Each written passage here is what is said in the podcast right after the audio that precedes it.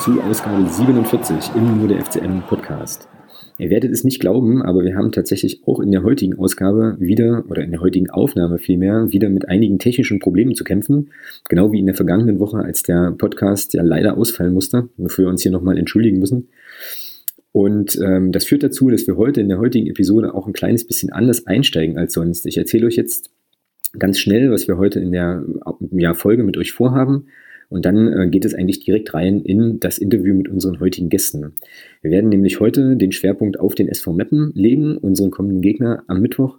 Wir werden natürlich auch nochmal ein kleines bisschen zurückschauen auf die Partie beim FC Rot-Weiß Erfurt und haben dann im Anschluss noch ein paar ganz kleine, kurze, sonstiges Notizen, bevor wir dann ja im Prinzip mit einem Ausblick auch auf die nächste Aufnahme, die dann hoffentlich, hoffentlich nicht mehr von allerlei technischen Unwägbarkeiten gezeichnet sein wird, den Podcast, die Podcast-Folge für heute beenden. Zu Gast sind heute bei uns im Podcast der Tobi und der Hendrik.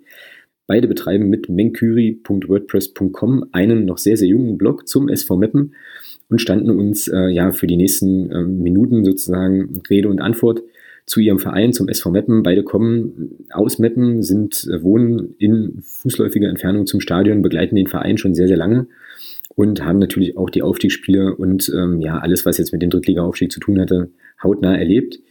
Und ich würde sagen, wir übergeben jetzt einfach mal direkt das Wort und steigen ein ähm, bei der Frage, wie Hendrik und Tobi eigentlich SV Meppen-Fans geworden sind.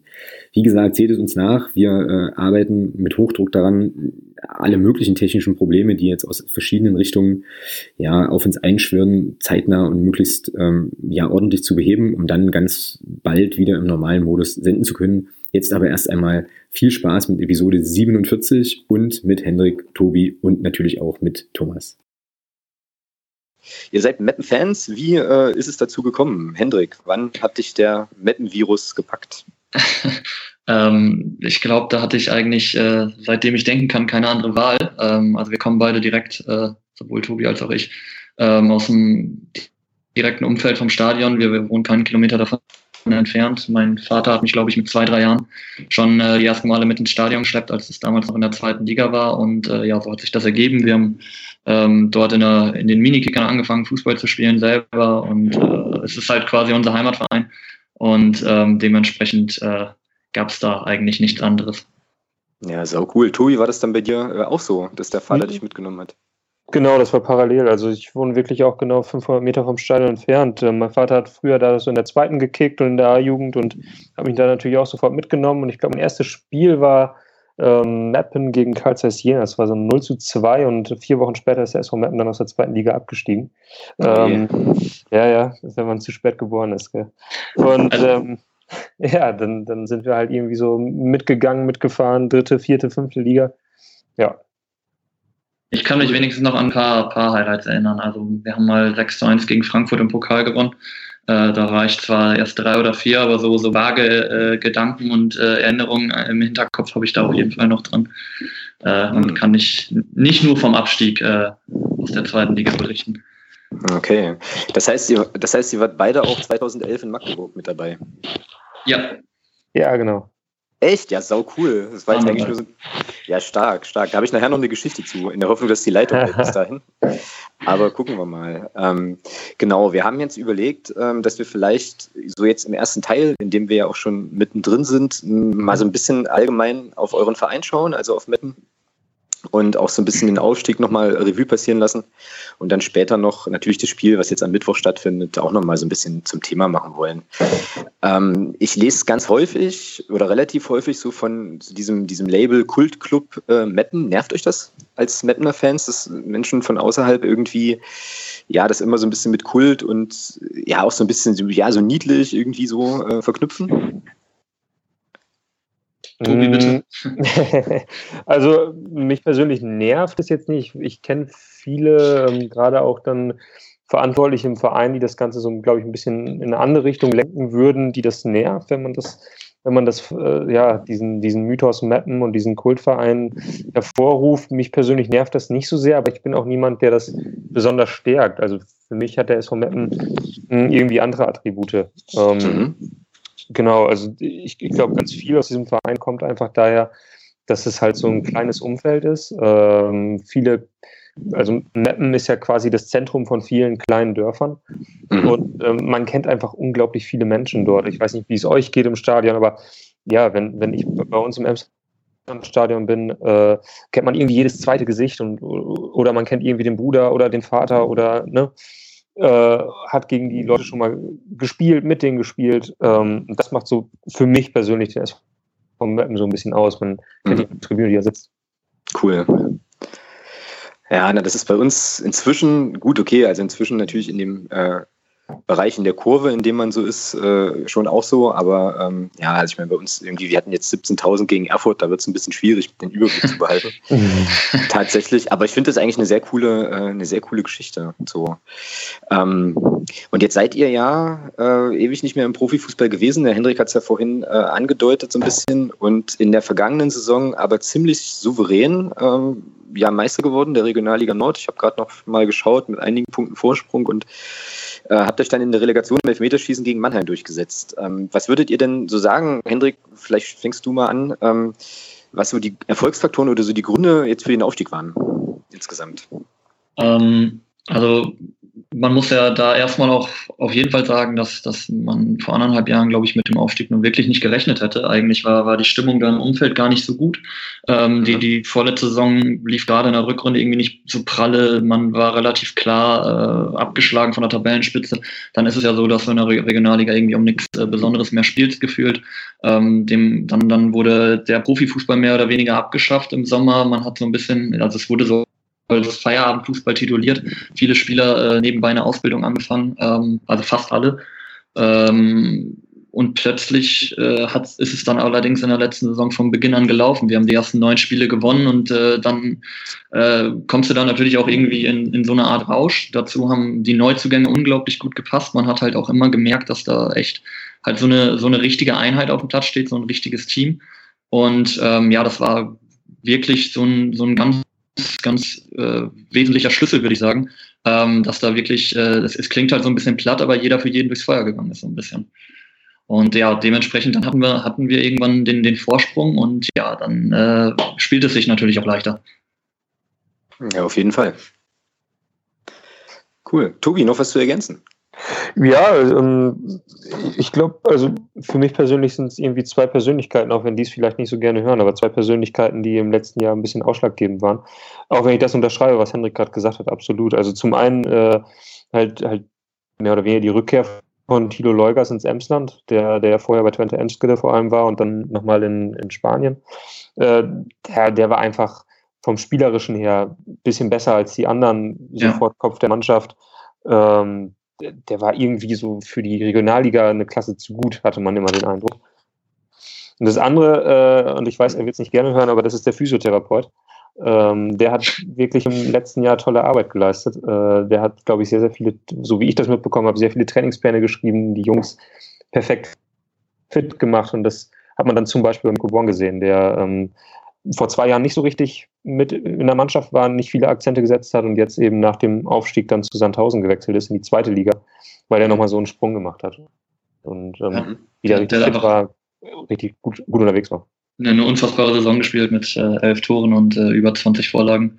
Ähm, kommt halt auch aus dem Emsland. Das war halt auch so ein Faktor. Es sind einige Leute zurückgekommen, die, die hier zwar äh, ihre ersten fußballerischen Schritte gemacht haben und ähm, ja, dann kommt dann natürlich auch so eine größere Identifikation natürlich nochmal mit rein und äh, ja, ja, ist jetzt nach Sandhausen gewechselt, hat sich leider das Kreuzband gerissen in der Vorbereitung, aber vielleicht wird es ja doch noch was mit, mit der zweiten Liga, dass er da richtig Fuß fassen kann. Ja. Und der Thilo Leugers, von dem ihr es gerade hattet, da habe ich vorhin bei euch im Blog nochmal gelesen, der ist jetzt gesperrt gegen uns, ne? Und da seid ihr also nicht, so, nicht so super glücklich drüber. Nee, ganz, ganz und gar nicht. Äh, das war, war wirklich ärgerlich.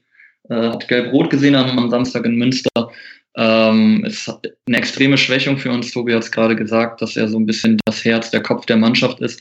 Ähm, wobei ich halt auch sagen muss, dass er äh, in, in, den letzten Spielen, das war immer so sein Problem, das war auch in der Relegation so, er ähm, ist ganz, ganz häufig äh, deutlich äh, zu schnell gelb-rot vorbelastet, ähm, begeht zu viele kleine Fouls, die führen dann zu einer gelben Karte und sowas dann auch am Samstag, ähm, hat früh eine gelbe gesehen und es war dann irgendwann äh, klar, dass er, also, oder fast mit Ansage, dass wenn er nicht ausgewechselt wird, ähm, dann noch vom Platz äh, gehen muss heute. Ja, und dann kam das eine Foul zu viel. Und äh, ja, dann haben wir das äh, Ganze zu, zu 10 zu Ende gebracht und jetzt fehlt er bedauerlicherweise am Mittwoch. Hm. Ja, na schauen wir mal, wie sich das dann auswirkt aufs Spiel als solches. Gucken wir dann gleich nochmal so ein bisschen. Ähm, ja, Aufstieg gegen Mannheim im Elfmeterschießen. Jetzt tue ich den Thomas mal so ein bisschen mit rein, weil ich mir sehr sicher bin, dass der Thomas die Aufstiegsspiele sich angeschaut hat. Ich habe sie, hab sie nämlich nicht gesehen. Ähm, Thomas, kannst du dich irgendwie noch, noch erinnern oder hast du noch einen Eindruck aus dem, aus dem Duell mit dem SV Waldhof? Äh, ja, also ich hatte mir tatsächlich alle Relegationsspiele angeguckt, soweit es möglich war. Und ähm, also mir ist aufgefallen, dass, ich weiß nicht, ihr seid ja relativ souverän durch die Regionalliga spaziert. Ähm, was ich ganz interessant fand, war, dass dann diese zwei Spiele halt doch scheinbar für den Kopf unheimlich belastend waren, weil ich bin der Meinung, ohne jetzt eure Truppe schlecht reden zu wollen, aber das waren die, die beiden Spiele mit Mannheim waren so die schlechtesten in der kompletten Relegation. Ähm, dass das nachher im Elfmeterschießen entschieden wurde, hat, glaube ich, ganz gut gepasst. Also das war so mein Eindruck. Ähm, das haben beide Mannschaften, man hat man wirklich angemerkt, dass man da aufsteigen wollte auch und dass das unheimlich blockiert hat in meinen Augen. Also das war ja spielerisch, gerade das erste Spiel war ja ja, Katastrophe will ich nicht sagen, aber es war halt schlecht. Und äh, also das Spiel in Mannheim und das, das Spiel Meppen war dann schon ein bisschen besser, mein Eindruck, aber eben auch nicht wirklich eine Offenbarung. Und äh, dass es dann Elfmeterschießen entschieden wurde, hat, glaube ich, ganz gut gepasst. Und äh, ja, ansonsten kann ich nicht viel dazu sagen, außer dass ihr mit dem Steffen Puttkammer einen sehr guten Spieler von uns bekommen habt. ja, ja, und mit, äh, mit dem Benny Girt äh, auch ein, aber das äh, gucken wir, da gucken wir auch gleich nochmal drauf. Das ist ja bei uns, ich weiß nicht, ob ich das so sehe, aber so ein bisschen so das, äh, ist der bei uns, glaube ich, übersehen worden einfach. Oder ist halt ein Spätberufener, aber da gucken, gucken wir dann gucken wir dann gleich nochmal drauf. Ja, kann, kann ich nochmal kurz was zum Relegation, zur Relegation ja, aufgreifen? Ja, sehr ähm, gerne. Ich, ich würde dem Thomas da, also ich, ich würde das gar nicht leugnen. Ähm, allerdings gibt es dafür halt auch, auch durchaus Erklärungsansätze. Also wir haben auch in den Relegationsspielen deutlich defensiver gespielt als die Gesam über okay. die gesamte Saison hinweg, was auch daran lag, dass sich eben jener Benny Gier halt, äh, ja, der ja Torschützenkönig wurde in der Regionalliga, eine Woche vor Delegation äh, den Mittelfuß gebrochen hat. Ah, und damit okay. halt ein, ja, einfach ein unfassbar wichtiger Spieler gefehlt hat. Okay. Ähm, der Ersatz kam da leider nicht dran und äh, das hat halt das ganze Spiel geändert. Ähm, und dazu ist dann ja in der ersten, in der ersten Partie im Hinspiel Martin Wagner, unser Kapitän, auch noch nach 40 Minuten mit Gelb-Rot vom Platz geflogen. Genau, äh, ja, stimmt. Ja. Dass wir dann zu zehnt irgendwie in einer Bullenhitze von 35 Grad in Mannheim vor 25.000 Zuschauern irgendwie die Null äh, ins Ziel retten mussten. Ähm, es hatte mich ehrlich gesagt selber erstaunt, dass wir das geschafft haben, weil so sattelfest war, fand ich unsere Defensive während der Saison nicht. Aber da haben wir es wirklich richtig gut gemacht. Aber ähm, spielerisch war es halt wirklich nicht äh, ähm, also da haben wir keine Sterne vom Himmel gespielt, das steht außer Frage. Ja, also das war das äh, nicht, nicht falsch verstehen, das war da nicht nur ihr. Also ich fand Mannheim war mit, mit einem Mann mehr bei dem ja. Wetter äh, waren die erschreckend schlecht im Hinspiel und, und ja. Nach der Hinspielleistung habe ich, hab ich persönlich auch gesagt, also die, die haben es dann auch nicht verdient und ich finde, die mhm. haben auch im Rückspiel nichts gezeigt, äh, was irgendwie einen Aufstieg ähm, verdient gehabt hätte, meiner Meinung nach. Und dass die dann das Elfmeterschießen verloren haben, war in meinen Augen verdient, weil Meppen schon auch aufgrund dessen, was du gerade gesagt hast, dass ihr mit zehn Mann im Hinspiel gespielt habt, eine zweite Halbzeit, ging das für mich schon in Ordnung. Aber es waren halt zwei, naja, wenn man das vergleicht mit den anderen Spielen, die da waren, waren das schon relativ ja, also da, da bin ich bei dir. Objekt, als objektiver ja. Zuschauer hätte ich wahrscheinlich auch gesagt, das ist nun wirklich nicht so großartig. Äh, als äh, ja, bei, äh, Fan, der dabei äh, mit dabei war, für den war es natürlich der blanke Horror. Mehr oder weniger. glaube ich. Also mit Meterschießen Relegation ist schon, das, das stelle ich mir schon krass vor. Also wir haben ja das Glück gehabt, dass wir das gegen Offenbach relativ souverän gelöst haben, aber also mit Meterschießen, heftig. Heftig. Ich hab, ja, ich habe gerade nochmal versucht, so in mich reinzufühlen, so ein bisschen. Ich äh, hätte das nicht überstanden. Ich glaube, ich hätte das Stadion verlassen. Ja, also, ich habe auch Ähnliches überlegt. Aber, aber Alter, also wenn ich mir so überlege, du spielst eine geile, also ich, okay, also das Thema Aufstieg und Regionalliga und so müssen wir eh nicht nochmal aufmachen, aber du spielst eine geile Saison. Ja? Du hast das erste Spiel, wie du es gerade gesagt hast, äh, Hendrik, im, in Mannheim dann noch ganz gut über die Bühne gebracht in Anbetracht der Umstände so und dann geht es im zweiten Spiel, wo es um alles geht, um alles. Ja? Geht es ins Elfmeterschießen? Ich denke, nee. Also das kann ich sicher so sagen, wie es ist. Äh, ist jetzt hiermit verbrieft und hoffentlich, wir werden das ja dann später noch sehen, auch aufgenommen. ähm, Äh, nee, ich wäre da, ich wäre da gegangen, glaube ich. Also, oder hätte so viel Valium schlucken müssen, dass ich das Spiel sowieso dann nicht mehr mitbekommen hätte. Also von daher. also ich habe ich hab von, also dem, von dem Elfmeter auch, ich habe von dem Elfmeterschießen auch genau einen Elfmeter gesehen. Danach war, nach dem ersten Elfmeter war Schluss und dann habe ich, habe ich die Augen irgendwo gehabt, äh, nichts mehr gesehen. Und ich meine, dann im Nachhinein sieht man die Elfmeter natürlich noch fünfmal. Ähm, wie du schon sagst, ne, der letzte geht an den, geht an den Pfosten, das, an den Innenpfosten quasi, klatscht er da so raus. Äh, das sind Zentimeter, die dann über so ein, ja, ja. über ein Arbeiten des ganzen Jahres entscheiden. Das war krass. Das ist krass, ja. Es tat, einem auch einfach leid, ähm, es tat einem auch einfach nach dem Spiel einfach nur noch leid für Mannheim, weil die den ganzen Scheiß ja jetzt äh, quasi zum zweiten Mal mitgemacht haben. Du hast dich zum einen unglaublich gefreut, aber zum anderen, äh, ich meine, Mannheim wäre natürlich auch ein absolut attraktiver Gegner oder ein absolut attraktiver Club für die dritte Liga gewesen. Ähm, ich, also ganz ehrlich, ich hatte halt nach dem Schlusspfiff klar, ich war, war überwältigt von, von der Freude. Aber im, im gleichen Atemzug habe ich halt auch mal in den Gästeblock geschaut und dachte mir, ja, was, was für eine Scheiße. Ja. Ja. Absolut nachvollziehbar. Und jetzt seid ihr, jetzt seid, also auch da gilt jetzt erstmal, okay, ähm, Situation irgendwie annehmen, dritte Liga, äh, vielleicht auch genießen oder einfach ja, sich der Situation freuen. Wie ist denn die Stimmung so in Metten insgesamt? Also bei uns in Magdeburg vielleicht, um das noch kurz vorauszuschicken, ähm, hat dieser Aufstieg ja nochmal eine, eine richtig dicke Euphorie entfacht, die ja eigentlich, weil es dann auch ganz gut lief in den letzten beiden Saisons, ähm, glücklicherweise nicht, nicht so abflachte. Wie ist es in Metten bei euch aktuell gerade? Die, die Euphorie ist riesig. Also ähm, man hat das jetzt beim letzten Auswärtsspiel nochmal wieder gesehen, wo ja irgendwo zwischen 1,8 und angeblich 2000 Zuschauern aus, aus Meppen dann nach Münster gefahren sind. Das ist jetzt auch nicht die Riesenentfernung. Äh, aber die, die, die Euphorie ist riesig. Also wenn ich das dann vielleicht irgendwo vom Bekannten aus, äh, aus der Lokalzeitung höre, jeder Artikel wird da gerade irgendwie aufgesogen von den Menschen und ähm, jede Neuigkeit, ähm, jeder Spielertransfer jetzt im Sommer, da wurde heiß diskutiert.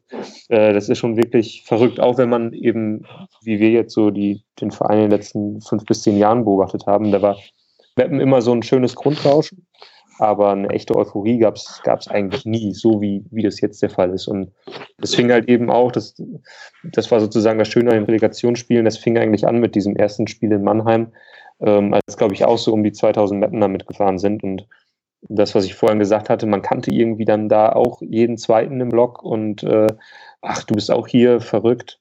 Ähm, und das zieht sich jetzt bisher zumindest äh, durch, durch den Saisonbeginn und ich glaube, das wird auch noch eine Zeit lang an, anhalten.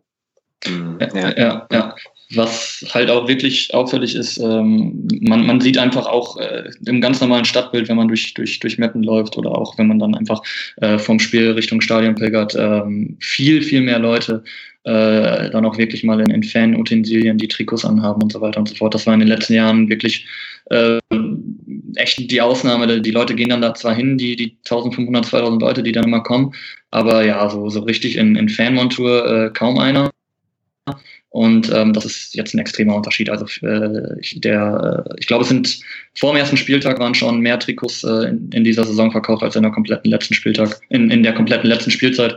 Und ich glaube, das äh, gibt da gibt da einigermaßen vernünftigen Aufschluss, drü äh, Aufschluss drüber.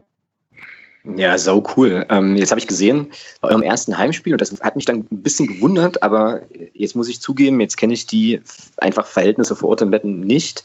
Hattet ihr knapp über 5000 Zuschauer. War das für euch, ist das für euch, oder war das ein guter oder eher so ein Wert, wo ihr sagt, hm, hätten schon noch zwei, drei mehr sein? Ähm, ich, ja, ich, ich fange mal an. Also ich, es war okay. Also ich hätte auch gerne noch ein paar mehr gehabt, keine Frage.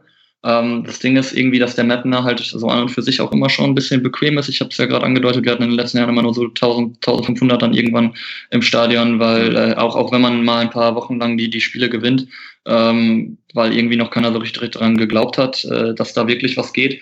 Ähm, irgendwie ist der Mapner so ein bisschen skeptisch und äh, will dann erstmal abwarten. Ja, dazu waren halt noch Ferien. Ähm, vielleicht ist das stimmt, auch noch ein stimmt. Mitgrund gewesen. Aus Würzburg kam halt auch gar nichts mit. Das waren maximal 100 Leute, die da, äh, die ja zugegebenermaßen Weiterreise auf sich genommen haben.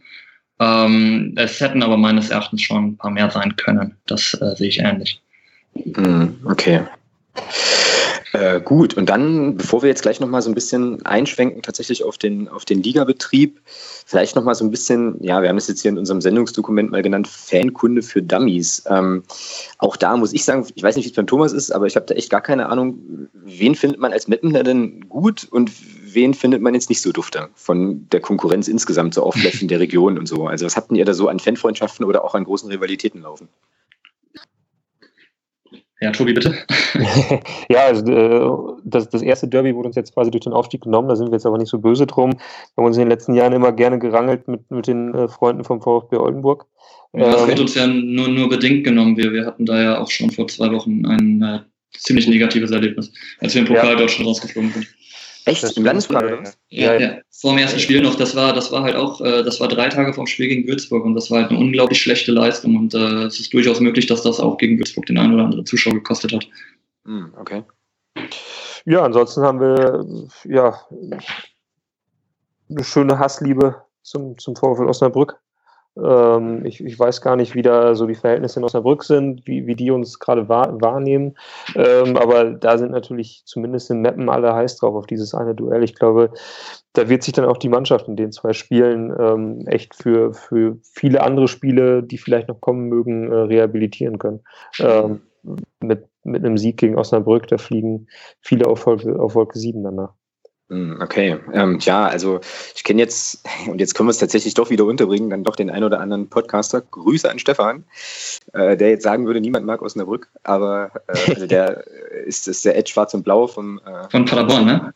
Genau, der ja, ja. Paderborn, aber die haben da, glaube ich, auch eine spe spezielle Geschichte mit äh, einer Aufstiegssache und so weiter. Ja, ich glaube, aus unserer Sicht ist das eher entspannt mit Osnabrück. Ich fahre da, fahr da eigentlich immer ganz gern zum Auswärtsspiel hin, weil es ein kultiges Stadion auch irgendwie ist, aber ergebnismäßig, ergebnismäßig war das bei uns für uns, glaube ich, die letzten zwei Saisons jetzt nicht so geil. Aber hey. Wie, wie ist das in Magdeburg? Äh, äh, habt ihr Fansmannschaften oder Rivalitäten? Ja, Rivalitäten gibt es also Rivalitäten gibt's natürlich einige. Thomas, fang an.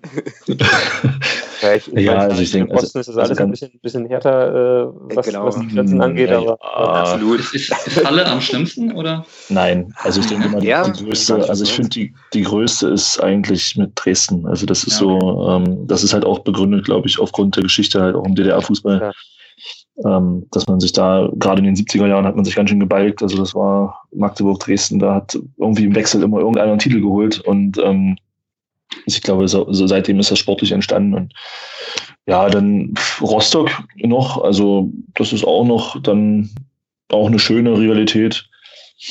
Ja, Alex Lok Leipzig noch, ja. Ähm, wobei mit denen hat man jetzt schon länger nichts mehr zu tun.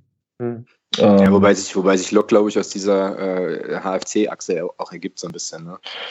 Ne, die wollte ich jetzt eigentlich gar nicht nennen. Danke. Ach so. Und, Ach, und unsere, und unsere Nachbarn aus dem, ein bisschen weiter aus dem Süden Sachsen-Anhalts, ähm, die ja auch in der Liga spielen. Und äh, ja, das sind so die, würde ich jetzt sagen, die großen Fanfreundschaften. Es gibt so ein paar, paar lose Bande mit, mit, mit Braunschweig, gibt es. Also okay soweit ich weiß. Und ich glaube, zur BSG Chemie Leipzig gibt es auch so ein bisschen ähm, Freundschaft, also Freundschaft vielleicht nicht, aber halt auch so Kontakte, die eher positiv gesonnen sind. Ansonsten wüsste ich da jetzt Mannheim noch, glaube ich, Alex, ja. ja. Naja, und jetzt, also äh, wir können ja schlecht schneiden heute, aber ähm, Hutnik Krakau darfst natürlich nicht außer Acht lassen. Ne? Ja, entschuldige bitte, ich habe das jetzt auch rein auf Deutschland bezogen. An der Stelle, ja. Ja, also es gibt noch, es gibt noch auf der ähm, ich weiß nicht, ja, also auf der Ultras-Ebene gibt es noch eine äh, genau. intensive, intensive Freundschaft zu, äh, zu Hutnik Krakau, einem äh, ja, derzeit äh, leider unterklassigen Verein aus Polen eben. Und die Geschichte mit Braunschweig war früher mal deutlich breiter noch in der Fanszene. Das ist, glaube ich, jetzt so eine Sache, die, also man mag sich gegenseitig, äh, Braunschweig und Magdeburg schon durchaus. Es hängen auch mal Fahnen ähm, im äh, Braunschweiger Block, wenn ich das richtig weiß. Äh, auf unserer Seite ist das ein bisschen, also zumindest was so aus der Ultra, was die Ultra-Seite betrifft, schon ein bisschen auch eingeschlafen, aber das ähm, ja. ja. wird quasi auf die breite, äh, auf der breiten Fanbasis dann schon auch noch ganz gut getragen. Es hat auch, ist auch so, dass Magdeburg und Braunschweig eine Städtepartnerschaft haben und sich dadurch, glaube ich, auch ähm, nochmal die ein oder andere, ähm, ja, die ein oder andere Verbindung ergibt. Okay. Und dann, ähm, was man vielleicht zu Dresden und Rostock und so noch sagen muss, also das ist schon so, das ist äh, eine Rivalität, aber ich nehme das immer so wahr, dass das auch eine Rivalität Rivalität ist, die durchaus schon auch in bestimmten Bereichen von gegenseitigem Respekt auch äh, gezeichnet ist. So, das ist beim äh, beim Hallischen FC so ein bisschen anders. Das ist so das, äh, ja, oder? Also kann man doch so sagen. Ja, ist definitiv so. Ja. Also beim, beim HFC, das ist äh, alles immer so, die sind so, die sind so ein bisschen lästig, also weil die halt irgendwie im gleichen Bundesland unterwegs sind und einfach nervig sind so. ähm, aber äh, ja, Dresden und ähm, Dresden und Rostock, das, da gibt es auch eben adäquate Fanszenen. Das ist in Halle eben irgendwie auch nicht wirklich vorhanden. Und ja. ähm, da misst man sich auch auf den Rängen. Also wenn wir, wenn wir in Rostock sind oder Rostock zu uns kommt, ist das auch, finde ich, äh, was, die, was die Kurven angeht, auch nochmal ein super krasses Duell, auf das wir uns eigentlich auch mal freuen. Und ich denke ja. mal, dass das in, dass das in äh, Rostock ähnlich ist. Dresden, wie gesagt, zweite Liga, ähm, haben wir jetzt auch so ein bisschen, jetzt nicht mehr so Berührungs noch nicht Berührungspunkte, aber ja, kommt wieder. So ist das. Also, also wenn man bei, bei uns eventuell nochmal so an, ja, Freundschaften kann man auch vielleicht gar nicht so extrem sagen, aber es gibt schon, schon positive Kontakte. Die, die gab es früher auf jeden Fall zu Kickers Emden, ähm, die in der ersten Drittligasaison ja noch äh, damals dabei waren und auch ganz gut spielten, bis der Verein dann pleite ging. Ähm, da gab es auf jeden Fall immer ein paar Kontakte und äh, kurioserweise auch äh, nicht fußballmäßig, sondern zur SG Flensburg-Handewitt im Handball. Ach ja, ähm, krass da gibt es äh, durchaus, äh, gerade auch, äh, auch in, der, in der Unterszene so, dass der ein oder andere da mal äh, bei, bei Spielen war und auch umgekehrt. Aber das okay. jetzt, äh, ist jetzt auch nicht so extrem. Hm. Ist dann sowas so, so, so ein Cross- Sport-Fan-Ding. Ähm, Finde ich eigentlich ganz interessant, ja. Also es gibt es bei uns ja nicht so mit, also mit den Handballern. Na gut, die auf der Spielerebene. Ich glaube, die Hand, unsere Handballer, Akteure und so. Ich kann zugegebenermaßen gar nicht, gar nicht sagen, wie das damals zustande gekommen ist, ähm, weil ich da jetzt auch nicht so tief drin verwurzelt war, sage ich mal.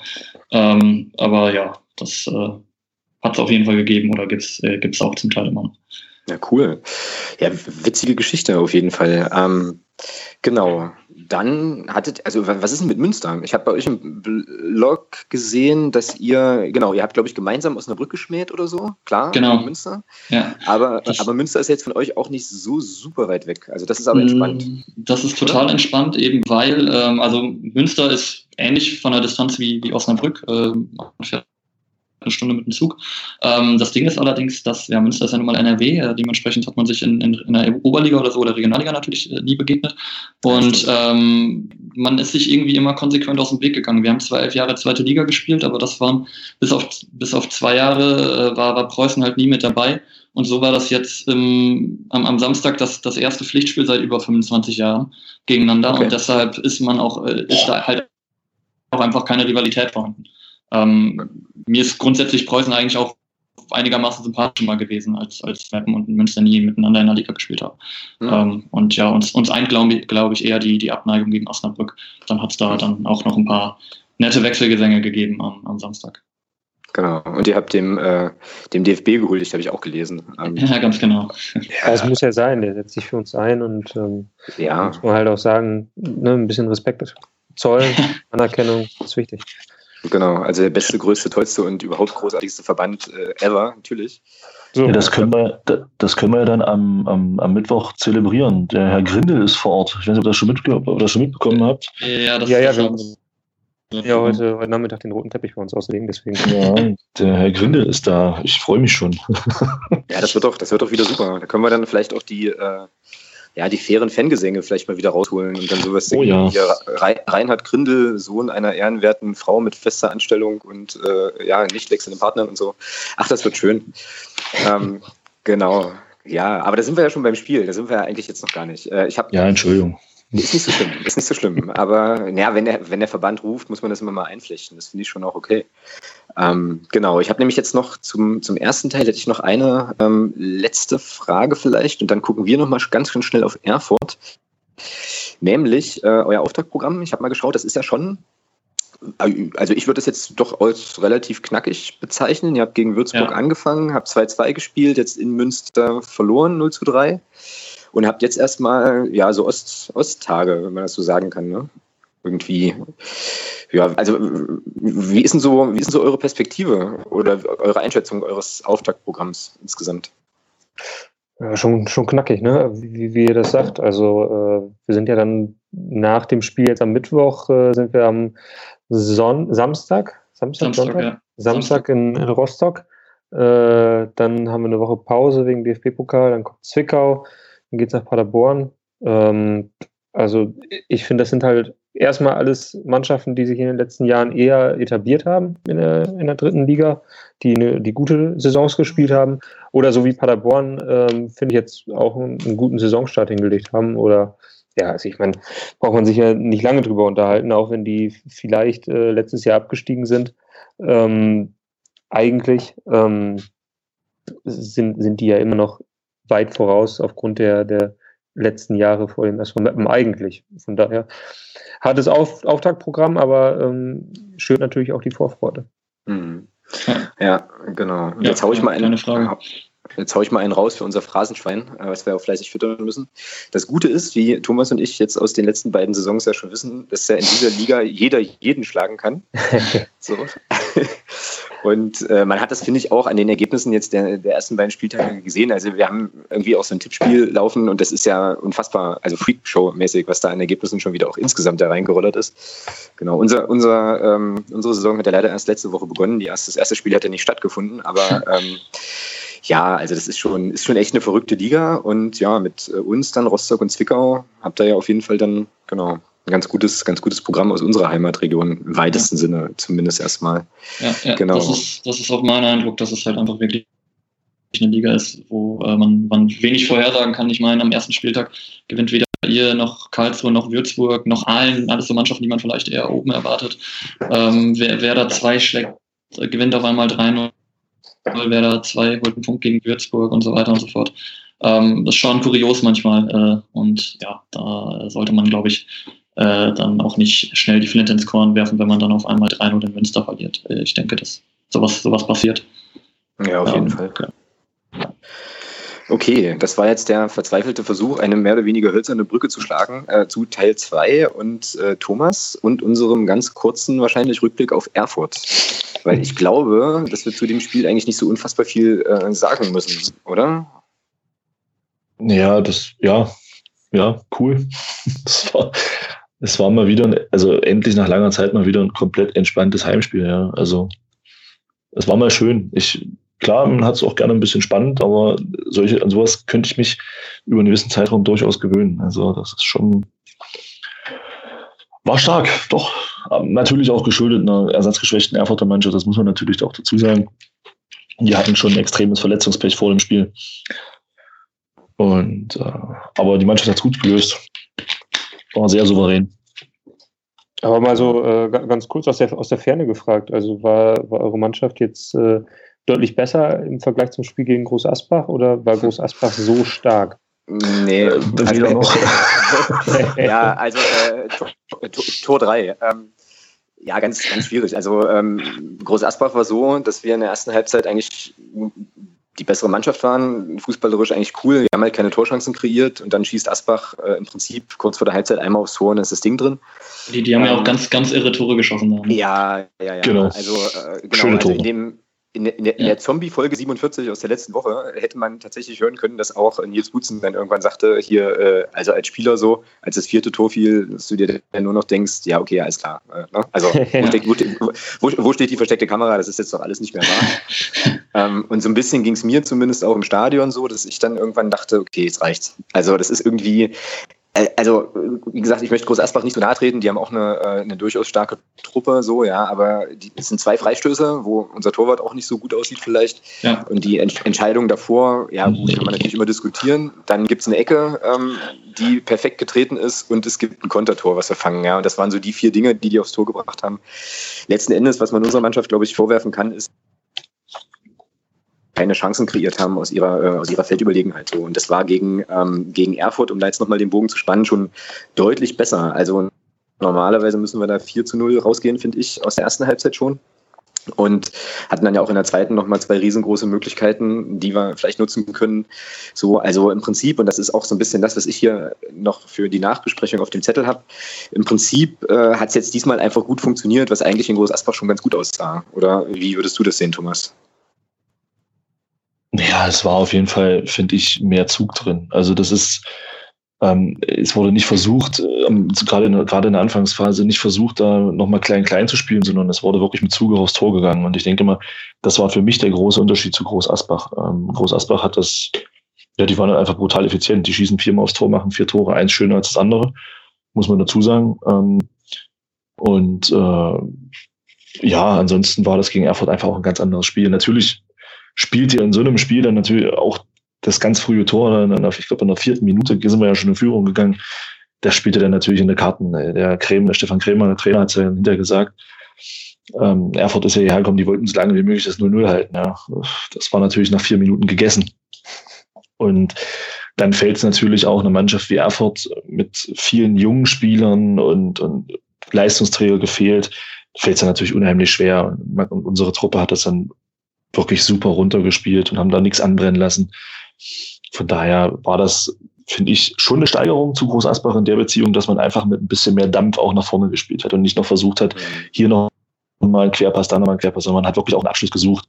Und das war für mich der gravierende Unterschied, vor allem gerade beim 2-0 vom, vom, vom Philipp Türpitz. Ähm, das war genau das, was mir gegen Groß Asbach gefehlt hat. Einfach auch mal eine Fackel aus der zweiten Reihe. Ähm, weil irgendeiner von irgendeinem Gegner hält immer irgendein Körperteil hin und so war es dann auch bei dem Spiel. Ähm, der, der Biber von, von Erfurt hält den Kopf leicht hin und dadurch wird das Ding von Klevin unhaltbar. Und ja, das hat mir eben gefehlt und das hat mir alles gemacht. Und von daher war das für mich schon eine Steigerung zum Großasbach-Spiel. Ja, würde ich, würde ich so unterschreiben. Also und aus der Perspektive auf jeden Fall, das ist richtig. Äh, ich fand es beeindruckend, ähm, wie sich Jens Hertel nicht hat aus der Ruhe bringen lassen. Also er hat im Prinzip zwei Veränderungen vorgenommen in der Startelf, die auch passiert wären, wenn wir in Großasbach gewonnen hätten, weil er nämlich mit Steffen Schäfer und äh, Felix Lohkemper zwei verletzte Spieler eh ersetzen muss fast die gleiche Formation. Fand ich cool, fand ich auch richtig letztlich und äh, der Erfolg gibt ihm ja dann auch recht. Äh, ich habe jetzt hier noch auf dem Zettel einfach so als Stichpunkt äh, selten so einen souveränen Auftritt gesehen. Also Thomas, das hattest du vorhin ja schon kurz thematisiert, dass das, glaube ich, echt länger her ist, dass wir so souverän da mal durchmarschiert sind. Ähm, ich habe mich in der zweiten Hälfte tatsächlich dabei von, ja, schon ein bisschen Erfurt dann nicht mehr konnte. Auch die hatten ja dann auch die Gelb sich eigentlich nur noch hinten reinstellen. Und ja, unsere haben es eben auch vielleicht ein bisschen aus Kraftgründen dann einfach gut runtergespielt haben. So. Ja. Und was man dann nochmal sagen muss, ich hatte erst überlegt, ob wir das als Sendungstitel nehmen, aber das wäre so ein bisschen monothematisch. Hier der Kollege Bum Bum Türpitz ähm, oder wie ein, äh, wie ein Podcast-Kollege, äh, möglicherweise auch in diesem Podcast, auf der Tribüne zu mir sagte, nicht Türpitz, sondern Torpitz. Äh, also was der Junge da an, also die zwei Tore für das zweite Tor, ich habe mir das, glaube ich, weiß ich nicht, 20 Mal nochmal angeschaut in der Wiederholung, was der da rausge rausgelassen hat. Sensationell. Super Spiel, auch insgesamt äh, ständig die Bälle gewonnen und so weiter. Überragende Geschichte. Kann man mal so machen an der Stelle. Ich bin gespannt, was jetzt Mittwoch passiert. Dazu kommen wir ja dann gleich. Ob er dann ähm, wieder, wieder spielt. Eigentlich kannst du ihn gar nicht auf die Bank setzen. Ähm, weil, äh, ist das eine Phrase, wenn ich sage, die schmort durch, weil der gerade so heiß ist? Das sind schon, ja. Lasse, lasse, übel, oder? Lass, lass mal mal gelten. Ich äh, trage es mir hier mal in die Phasenliste ein. Genau, nee, äh, ja, also wie gesagt, coole Sache. Eine Sache noch, äh, Thomas, ganz kurz, äh, und dann, äh, genau, geht's, geht's mal äh, zum, zum, zum netten FCM rüber. Endlich kam Dennis Erdmann ins Spiel. Es liefen ja Wetten auf der Tribüne, wie lange er braucht, um seine erste gelbe Karte sich abzuholen. Ähm, erstaunlich lange tatsächlich. Wie hast du ihn denn spielerisch gesehen? Also ich fand, ich war überrascht. ich war überrascht. Also ich fand es gar nicht schlecht. Also ich meine, man hat ja im Vorfeld auch so ein bisschen mal mit, Rostock-Fans gesprochen und ähm, haben alle gesagt, er ist halt spielerisch so unterdurchschnittlich. Und mhm. ich fand, ich weiß nicht, ich habe keinen Fehlpass gesehen. Er hat sich nach vorne mit eingeschaltet. Also ich fand es gut. War vielleicht auch dem Gegner ein bisschen geschuldet, dass Erfurt natürlich auch ja, die waren halt durch nach 70 Minuten, das vom Kopf her auch. Und, aber ich fand's gut. Ja. Ich auch, mir ging es ähnlich. Also ich äh, war. Vor allem, ganz kurz, Alex, vor allem, überrascht. vor allem, ja, ich war positiv, ich war positiv überrascht, dass er erst nach 14 Minuten, glaube ich, seine gelbe Karte bekommen hat. Ich habe eigentlich eher mitgerechnet. Ähm, aber er hat sie sich abgeholt, pflichtbewusst. Also von daher.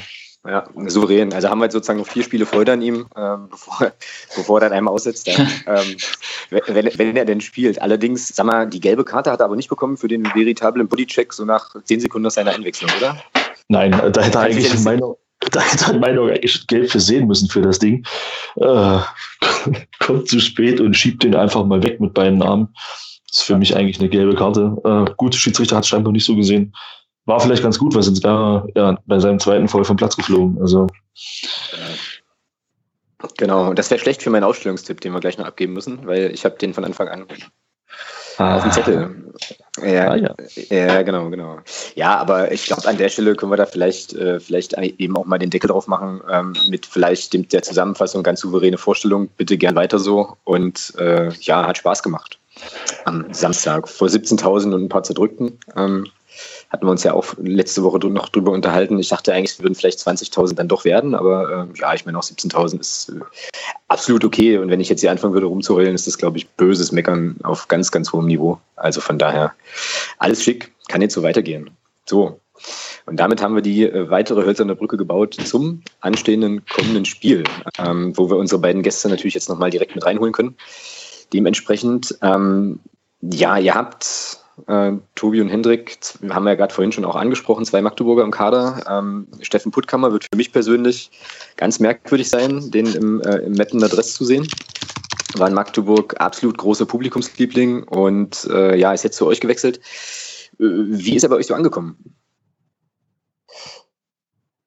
Ähm, du, soll ich? Ja, mach du. Ähm, Okay, ähm, ja, ich, ich habe das Gefühl, dass er, ich, und das war auch mein Eindruck, wie ihr ihn verabschiedet habt, dass er ja als Mensch äh, in Magdeburg jetzt schon vermisst wird und äh, da er einfach immer einen super Draht einfach äh, zu den Fans hatte und äh, das jetzt gar nicht im abwertenden Kultfigur-Sinne, sondern eher so als jemand, der einfach eine, eine ehrliche Haut ist, jemand, der auch mal um die Ecke denkt und äh, so, das war mein erster Eindruck von, von ihm. Ich hoffe, ihr bestätigt mich da.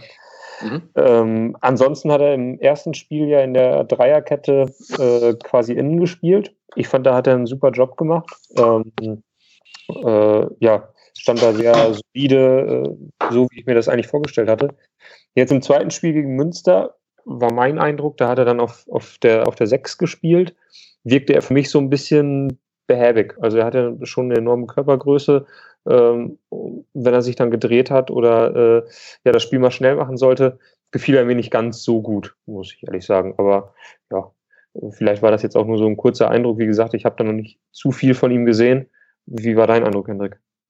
Ähm, ja, ich, ich, ich sehe es relativ ähnlich. Also ich find, fand jetzt beide Leistungen von ihm ziemlich solide. Ähm, war auch erstaunt, dass er dann auf einmal auf der 6 gespielt hat, war vielleicht auch dem Umstand geschuldet, was unser Trainer ja auf, auf Viererkette umgestellt hat. Und ähm, äh, ich, das ist nur eine Mutmaßung, aber vielleicht äh, lässt er dann Puttkammer da nicht äh, unbedingt erstmal in der Viererkette spielen, weil er ja doch schon ein paar Geschwindigkeitsdefizite hat, ähm, die, die äh, vor allem im, im Pokalspiel gegen Oldenburg äh, zutrage kamen. Ähm, wo äh, er einmal dann das, das Laufduell verliert und äh, dann das 0-1 fällt. Ähm, also klar, er ist eine absolut imposante Erscheinung, allein schon mit seiner Körpergröße. Äh, Im Kopfballspiel natürlich bockstark. Ähm, und ich bin auch schon der Ansicht, dass der uns mit seiner Erfahrung noch äh, äh, extrem weiterhelfen wird. Mhm. Thomas, deine Einschätzung zu Putti fußballerisch, weil die beiden jetzt sagten, äh, auf der 6 eher nicht so, in der Zentrale auf jeden Fall, ähm, ja, ganz gut, also in der zentralen Position in der Dreierkette ganz gut aufgehoben. Gehe ich mit. Also sehe ich genauso, ja.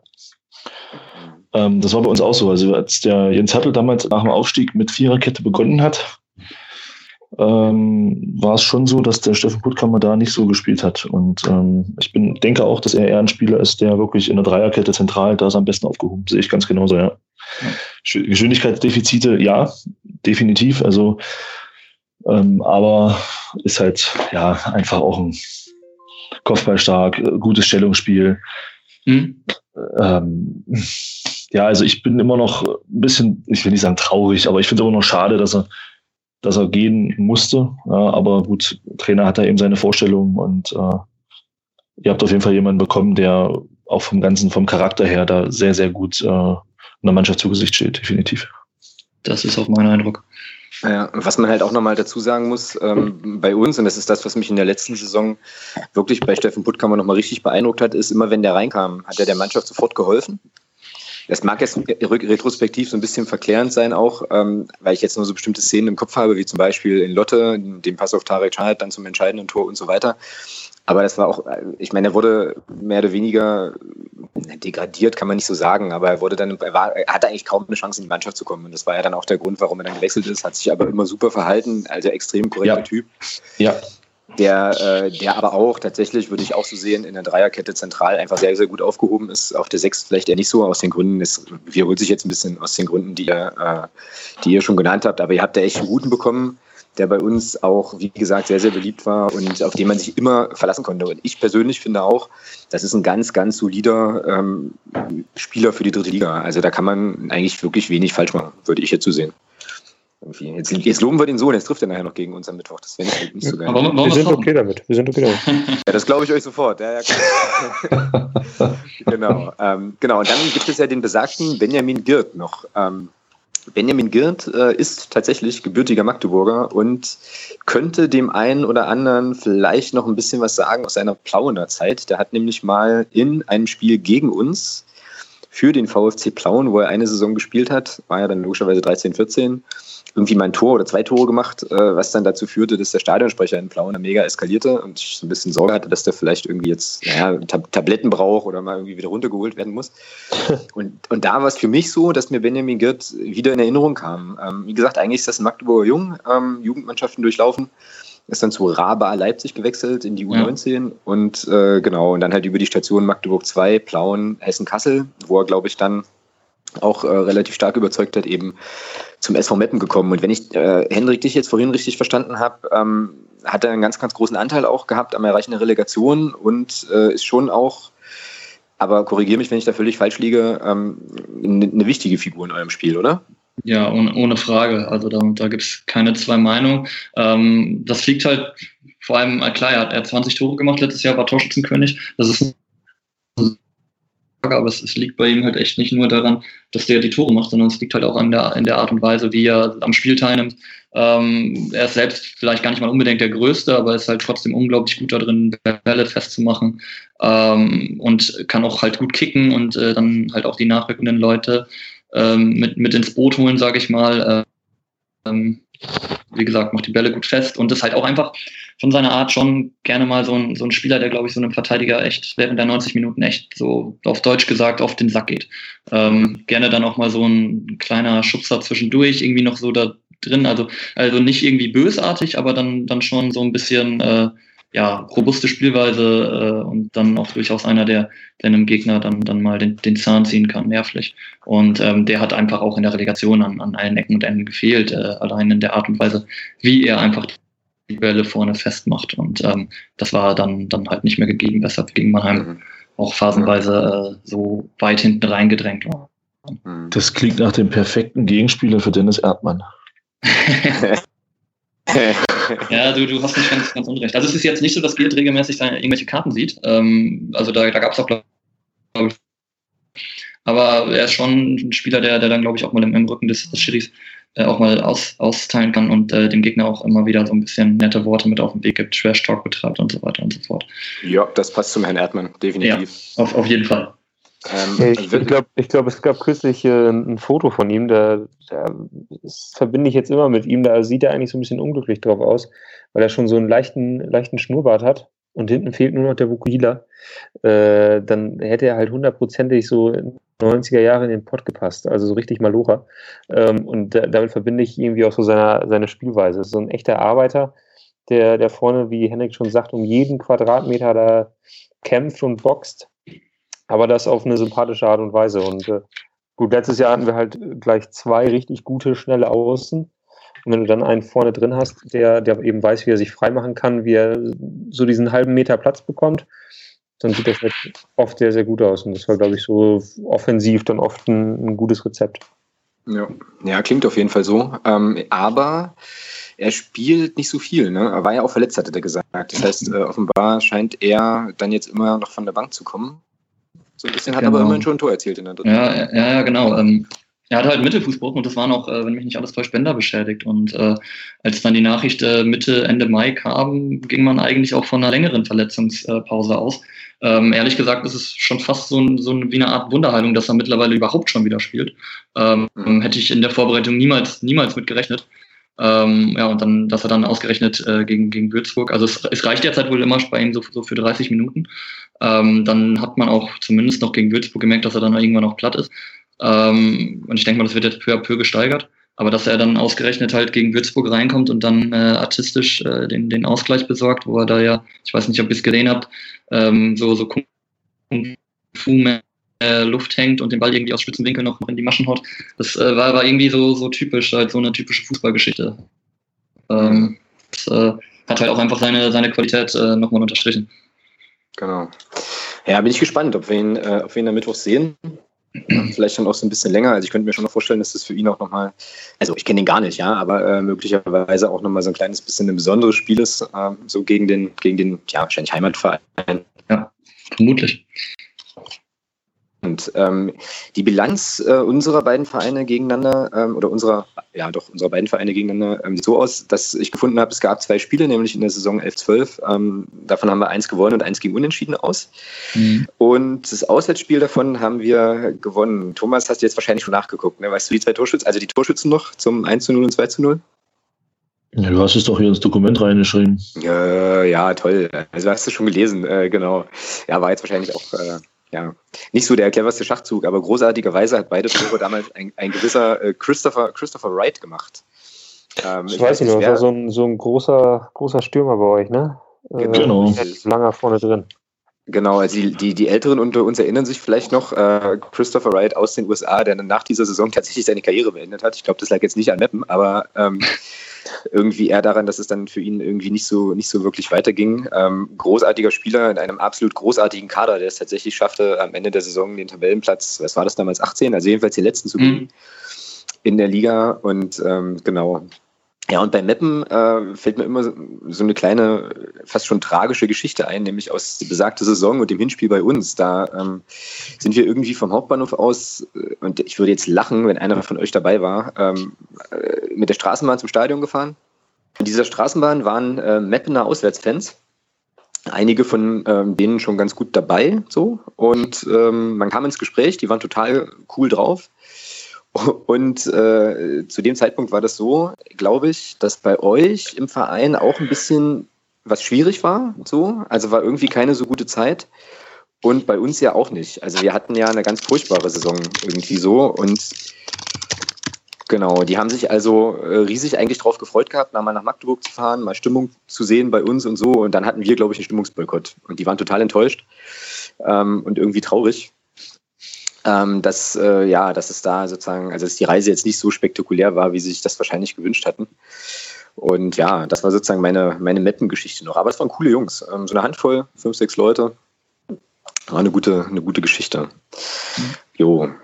Also dabei war ich nicht, aber ich, ich erinnere mich auch daran, dass es damals äh, still im Stadion war und auch, dass das Spiel ein absoluter Grottenkick war. Ich glaube, das ging ja auf 0-0 aus. So und das, genau. war, das war wirklich Fußball von, zum Abgewöhnen von beiden Mannschaften. Genau. Und wir hatten das äh, bei Heimspielen ja des Öfteren in der Saison. Ähm, hatten ja auch nur, ein, auch nur einen einzigen Heimsieg in dieser Spielzeit. Ja, war alles ein bisschen, ein bisschen unglücklich auch, genau. War das eigentlich das Jahr, wo ihr dann äh, mit den Schildern angefangen habt? Genau daran habe ich auch gerade gedacht. Äh, ja, ich meine ja. Ich meine ja. Nee, war das mit den, war das mit den Pfeilen nicht 2010? Stimmt, stimmt, es war 2000, das war ein Jahr vorher, genau wann auch immer Nils Butzen sein Debüt in der ersten Mannschaft gegeben hat, wie wir seit der letzten Saison, äh, seit der letzten Woche wissen.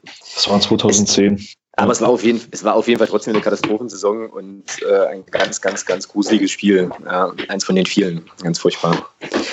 Nun ja, ähm, gut. Am Mittwoch, wenn wir nach Meppen kommen, ähm, außer Benjamin Girt, auf welchen Spieler ist denn äh, besonders zu achten? Tobi. Also wer, wer in den ersten zwei Spielen, glaube ich, eine, eine, eigentlich sehr gute Leistung gebracht hat, war, ähm, war Marcel Gebers hinten drin. Ähm, der hat schon eine überragende Relegation gespielt, ähm, war jetzt gegen Würzburg richtig, richtig stark, ähm, hat dann aber ganz schlecht ausgesehen in, in Münster beim ersten Gegentor. das ist einer, glaube ich, der, der wird euren äh, Stürmern das Leben richtig schwer machen. Ganz, darf ich mal ganz kurz fragen, ist das der Gebers, der in Offenbach gespielt hat? Ja. Ja. Der, ja, super, das haben wir im Sack. Das habt ihr im Sack. Ja, ja. Also mit Offenbacher, mit Ex-Offenbacher Spielern haben wir echt ja, gute Erfahrungen gemacht. Ja. Schöne Grüße an den Herrn Pinto nach Halle äh, und an den, an den Herrn Giasula. Unglaublich. Äh, Henrik, wen, wen, hast du auf der ähm, Gute Frage. Äh, äh, ja, also man muss halt sagen, dass das in den ersten beiden Spielen doch schon das Offensivspiel so ein bisschen äh, lahmgelegt war bei uns. Also ähm, es ist doch deutlich schwieriger als noch in der Regionalliga, das merkt man schon. Ähm, wer halt schon echt halt letztes Jahr extreme Qualität hatte, war, halt Marius Kleinsorge über, äh, äh, über rechts außen. Ist ein unglaublich schneller Spieler ähm, auf den sich allerdings jetzt Würzburg und Münster für meine Begriffe ziemlich gut eingestellt hatten, sodass der da auch äh, ja, kaum einen Stich gesehen hat. Grundsätzlich, aber wenn, wenn, wenn der mal halt in Situationen kommt, wo er seine Schnelligkeit ausspielen kann, ist der halt eigentlich gar nicht zu halten. Ähm, der musste jetzt am, am Samstag äh, leicht angeschlagen raus. Äh, ich kann selbst noch, ich habe noch nichts gehört, ob es reichen wird am Mittwoch. Aber das ist halt grundsätzlich so ein Spieler, der einen Unterschied machen kann in so einer Partie. Was für eine Position spielt er? Rechts außen. Okay, alles klar. Hm. Okay. Ja, Thomas, was äh, erwartest du für ein Spiel? Jetzt sagen ja alle rundherum immer, ähm, Mappen wird ganz, ganz schwer äh, und so weiter. Jetzt haben wir das 3-0 im Rücken. Was glaubst du, wie unsere Mannschaft in das Spiel geht? Mit, mit elf Spielern. Nein. Ähm, Alter, das ist auch ein Fragenstrich. So äh, ja, ne, ich denke, keine Ahnung. Also mit dem Spiel zu Hause als Aufsteiger. Ja, ich denke schon, dass unsere Mannschaft auf Sieg spielen wird. Ähm, ich glaube auch, dass sie vom, vom, vom Auftreten her, dass das schon so, so sein wird von der Spielidee wie in Groß Asbach, dass man versucht mit, mit frühem Pressing und, und äh, schnell, schnelle Ballgewinne zu haben und dann eben ja, schnell zu Torabschlüssen zu kommen. Ich glaube, Meppen wird schon ein bisschen defensiver spielen. Ich denke nicht, dass Meppen da versucht, jetzt äh, großartig nach vorne zu spielen. Erstmal kann ich mir nicht vorstellen. Ähm, von daher denke ich, dass es für uns oder generell schon ein Geduldsspiel werden wird, wenn ich nicht glaube, dass Meppen so ein frühes Gegentor fängt wie Erfurt. Und ja, ich denke, wer da das erste Tor schießt, wird zumindest nicht verlieren. Ähm, mal sehen, wer das dann ist. Genau. Cool. Äh, was für eine Perspektive hat man in Meppen denn auf, äh, auf den FCM, Hendrik? Ähm, ja, das ist natürlich einer der, also klar, als, als feststand, dass man aufgestiegen ist und man sich so dann auch mal ein bisschen näher beschäftigt hat, wer denn da so eigentlich in der dritten Liga kickt, ähm, gibt es da natürlich schon ein paar Vereine, die echt rausstechen und da gehört äh, Magdeburg mit Sicherheit dazu. Ähm, ist natürlich eins, eins der Spiele, worauf man vor allem Bock hat, äh, gerade auch, ähm, dass man dann endlich mal wieder den, den Gästeblock gut gefüllt hat. Ähm, ich denke auch, auch wenn das Spiel zwar auf dem Mittwochabend ist, werden das mit Sicherheit äh, wird der mit Sicherheit gut gefüllt sein. Ich, ich weiß nicht, mit wie vielen Leuten würdet ihr selber rechnen, die unter der Woche von Magdeburg nach Meppen fahren? Was, was schätzt du? Puh, schwer zu sagen. Also ich glaube, wir hatten in der Vor im Vorverkauf hatten wir irgendwie 550 Tickets, die alle weg sind. Ja. Ähm, und jetzt gibt es aber ähm, an der Tageskasse auf jeden Fall noch Karten. Also ich würde jetzt mal würde jetzt mal 1000, 1000 Leute in den Raum stellen. Ja, Thomas? das ist ja 800 bis 1000 würde ich auch sagen. Ja. Ja, ja, das kann sich ja mit Sicherheit schon mal sehen lassen. Ähm, ja, und, und sportlich, äh, keine Frage, Magdeburg, ihr, ihr seid zweimal in Folge Vierter geworden, haarscharf an der Relegation vorbeigeschrammt. Ähm, da ist es eigentlich auch, ja, klar, oder auch, äh, so, so ist mein Eindruck aus dem Umfeld, dass, dass man euch schon äh, die meisten ziemlich weit, weit oben einschätzen. Ähm, auch, auch wenn diese Niederlage gegen Groß Asbach war, äh, da habt ihr ja die richtige Antwort gegeben. Also ich bin mir schon sicher, dass da viel Qualität auf uns zukommen wird am, am Mittwoch und ich bin sehr gespannt, wie, wie die Mannschaft das besteht oder bestehen kann. Ja, gespannt sind wir auf jeden Fall auch. Also das kann man, glaube ich, glaube ich, so sagen, weil so ein Auswärtsauftritt wie Groß Asbach, zumindest vom Ergebnis her, da habe ich jetzt nicht nochmal Bock drauf, wenn man da sozusagen schon hochfährt. Also aus meiner Position geht es ja irgendwie nördlich. Genau. Ähm, was erwartet uns denn so in Meppen? Ich muss zugeben, ich war 2011, 2012 zum Auswärtsspielen nicht bei euch, aber äh, ja, was erwartet uns dort vor Ort? Was werden wir sehen? Was werden wir erleben? Wie ist eure Fanszene drauf? Was passiert? Ja, also ich glaube, äh, ist es alles überschaubar in Mappen. Ihr werdet ähm, jetzt keine Laufschuhe anziehen müssen, um einmal die Stadt zu erkunden. Ähm, wenn ihr am Bahnhof ankommt, dann, dann geht es direkt, äh, wenn ihr noch Zeit habt, und das würde ich euch dann doch noch empfehlen, ähm, geht so ein bisschen in, ins Bahnhofsviertel.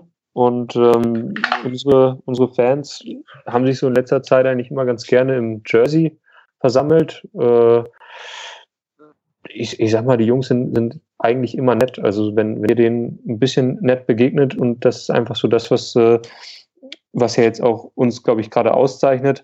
Wir freuen uns einfach total auf dritte Liga und Leute und Vereine kennenlernen, wieder was sehen, wieder dabei sein. Und äh, ja, habe ich den Eindruck bisher, das war auch äh, gegen Waldhof Mannheim so, dass man eigentlich immer sich ganz, ganz gut noch auf ein Bierchen vor und nach dem Spiel dann nochmal treffen konnte. Und ja, ansonsten kann ich euch nur empfehlen, probiert äh, mal vielleicht einen oder anderen Cola Korn, der schmeckt immer ganz gut. Okay. Ähm, ist eine emsländische Spezialität. Und äh, dann genießt das Spiel. Das, ja. Das klingt doch gut. Thomas, du fährst auch hoch, oder? Oder rüber in dem Fall, oder rüber und hoch, vielmehr. Rü rüber hoch, ja, genau. genau. Ja, wir kommen im Auto. Ähm, wir hatten schon ein bisschen gerätselt. Äh, wie ist denn das, wie ist denn das bei euch äh, mit, mit Gästeparkplätzen in der Nähe vom Stadion? Ist da, oder müssen wir da ein bisschen weiterlaufen, oder wie ist denn das bei euch? Boah, also wie gesagt, äh, wir, wir wohnen beide fußläufig zum Stadion. Von daher hat uns bisher die, äh, die Auto, die Parkplatzsituation beim SV Meppen noch nie so interessiert und ich habe auch nie beim Sicherheitsdienst ja gearbeitet. ähm, Na gut. Heide, Heidewitzka, also wir, wir, wir, haben einen, wir haben einen Supermarkt, der Rewe. Äh, der hat einige. Ja, ich glaube, da wird es aber nicht mehr funktionieren, dass du da noch Parkplätze findest am Mittwoch. Also parkplatztechnisch kannst, kannst Klar, es gibt Parkplätze, aber jetzt auch nicht so viele. Ich meine, wir sind eine 35.000 Einwohnerstadt. Ähm, das ist, äh, also es kann schon sein, dass ihr ein bisschen weiterlaufen müsst. Ja, je, nachdem, je nachdem, wie früh ihr ankommt. Ja, ja, das sollte kein Problem sein, glaube ich. Aber das klingt erstmal alles ganz, äh, ganz entspannt. Also äh, da habe ich auf jeden Fall ja, Bock und freue mich da auch auf jeden Fall drauf. Mal schauen, wie es so wird. Also wir haben halt leider so ein bisschen das Problem, dass äh, wenn wir irgendwo hinfahren ähm, oder auch zu Hause spielen, dass äh, uns sozusagen kontinuierlich irgendwelche Wasserwerfer begleiten müssen. Das ist dann immer ziemlich anstrengend. Wenn man ja. sich dann so, wenn man sich dann so fragt, äh, Jungs, was äh, ist bei euch nicht richtig? Ähm, aber ja. Und, ja, das, ja. Also es kann schon sein, dass man da wieder so ein bisschen so ein bisschen Paranoia schiebt irgendwie. Wir hatten das letzte Saison in Lotte, da hatten wir auch so die Idee, uns noch mit einem äh, Kollegen aus Lotte zu treffen, der auch hier im Podcast war. Da war gar kein Ankommen. Also das war so, dass du sagst, also da kamen jetzt die marodierenden Horden aus dem Osten und äh, die müssen, also sozusagen Hab und Gut und Haus und Hof müssen auf jeden Fall geschützt werden. Und äh, ach, nun ja.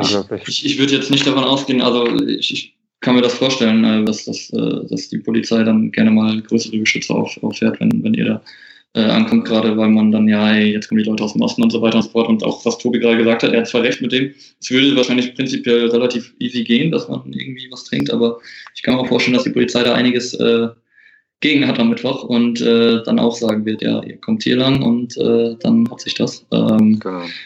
Also die, die Leute an und für sich bei, bei uns sind aber schon eigentlich relativ, äh, wie, wie Tobi gesagt hat, äh, offen und, und zugänglich. Das war halt gegen, gegen Mannheim halt wirklich auch so. Ich habe mit, mit verschiedenen Mannheimern geredet und auch wenn man so quer gelesen hat, dass, dass viele dann geschrieben haben, sie würden gerne uns hassen, weil sie jetzt quasi den, den Aufstieg wieder verkauft okay. haben. Aber, aber, es, aber es geht halt irgendwie nicht, weil sie uns dann doch irgendwie so, so als Volk und äh, ja, Personen, wo die dann, wenn die da auch übernachtet haben, dass sie uns eigentlich ziemlich entspannt und sympathisch fanden. Das äh, war ganz nett natürlich dann auch mal zu hören oder zu lesen, äh, wenn man, wenn man das von, von anderer Seite nochmal bestätigt bekommt. Und ähm, ich, ich glaube, das ist wirklich so. Cool.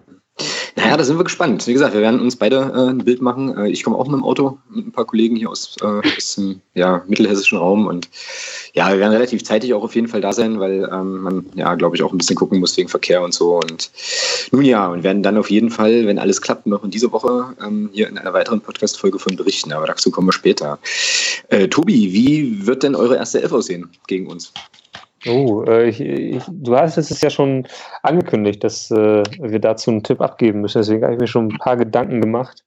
Ähm, ich glaube tatsächlich, äh, dass unser Trainer Christian Neidhardt äh, wieder auf die Dreier- bzw. Fünferkette setzen wird, weil mhm. Äh, ja, das so, glaube ich, sein Mittel sein wird in der Saison, sofern es halbwegs funktioniert, gegen vermeintlich spielstarke Mannschaften und dazu zähle ich euch auf jeden Fall dazu, ähm, dass er da ein bisschen, bisschen defensiver eigentlich agieren möchte und versuchen will, über das Konterspiel so ein bisschen mehr zum Torerfolg zu kommen. Ja, ich, ich fange mal an. Äh, ich glaube, dass, dass jetzt Yannick oder äh, dass Domaschke natürlich im Tor stehen wird, das ist ja klar.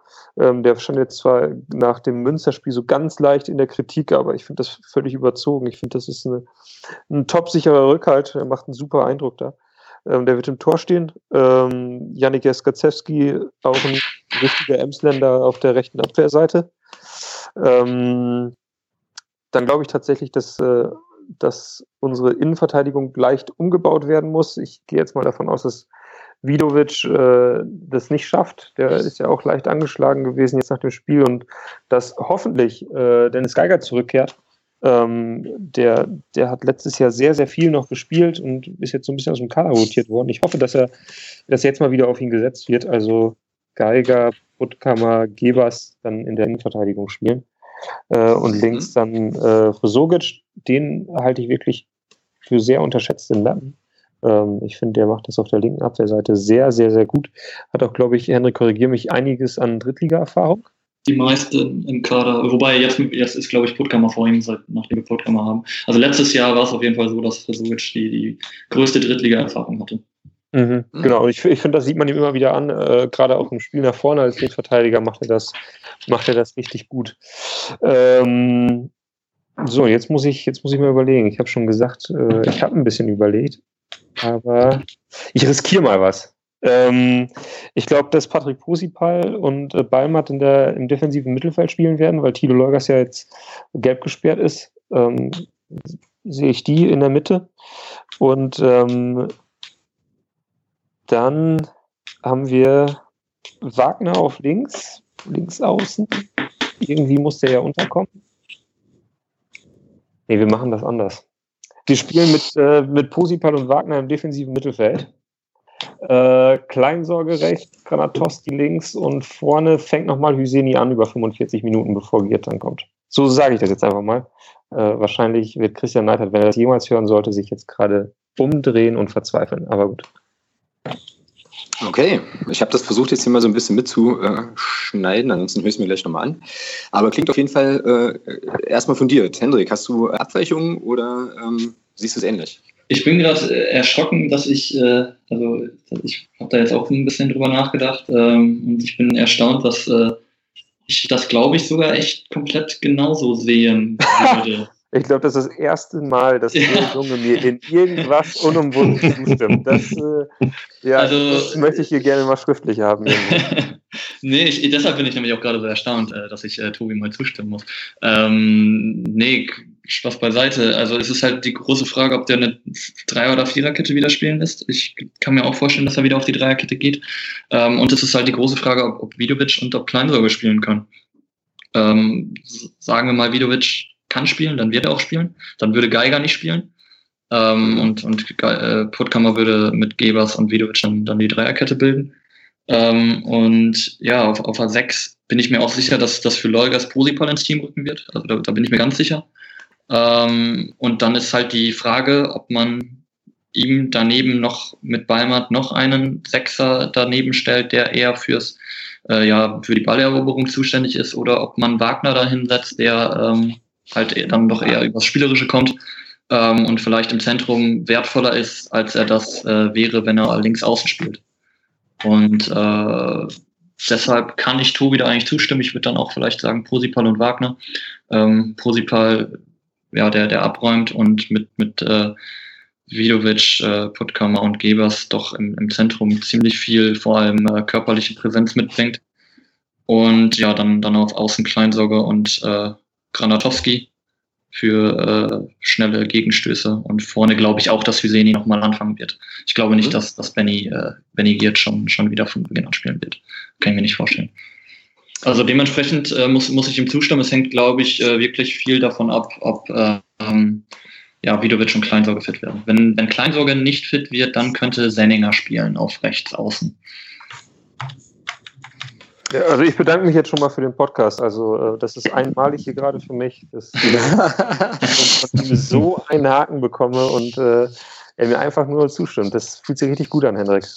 Gerne. Ja, ich, äh, ja, tu dir auch gerne mal was Gutes. Ja, dann sollten wir das auf jeden Fall hier auch so übernehmen. Ähm, genau. Und ja, dann geht es zum Thomas. Ähm, wie werden wir auflaufen? Jetzt bin ich sehr gespannt, weil ich habe mir was ganz Verrücktes überlegt, aber äh, hau du mal raus, Thomas. Äh, wir werden bis auf eine Position, glaube ich, werden wir komplett gleich spielen wie am Samstag.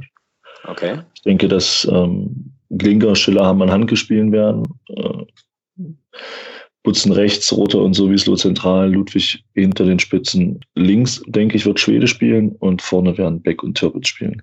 Es macht in meinen Augen jetzt keinen Sinn, auch wenn es eine englische Woche ist, groß zu tauschen, weil die Truppe sich auch noch finden muss.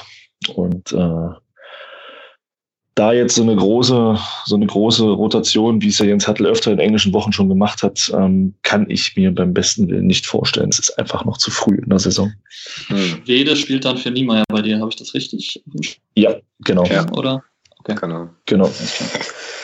Ja, also ich glaube, okay, das kann ich nachvollziehen. Jetzt ärgere ich mich wieder, ähm, dass ich da nicht auch so drüber nachgedacht habe. Äh, aber okay, ich habe nämlich tatsächlich noch ein paar Änderungen. Ähm, so, aber die sind, glaube ich, auch nicht so super gravierend. Also bei mir ist so, Klinker beginnt, ist klar. Ähm, dann habe ich hinten eine defensive Dreierreihe ähm, im 3-5-2 mit Schiller, Weil und Handke. Ich glaube, dass äh, Nico Hammann vielleicht eine Pause kriegt und Richard Weil danach rückt und habe da auch keine Bauchschmerzen. Weil ich glaube, dass, das, äh, dass das gut passen kann. Dann ähm, jetzt wird es wirklich, wirklich verrückt. Ich glaube, dass äh, Dennis Erdmann und Björn Rother im defensiven Mittelfeld beginnen. Das würde bedeuten, dass äh, der Kapitän tatsächlich nicht spielt. Ich äh, muss selber lachen, wenn ich das sage, aber ähm, ja, Erdmann Rother im defensiven Mittelfeld. Und ähm, Schwede auf links habe ich auch. Dann glaube ich, dass ähm, Andreas Ludwig eine Pause kriegt und für ihn Gerrit Müller spielt von Anfang an. Und rechts Butzen, da Butzen Nils.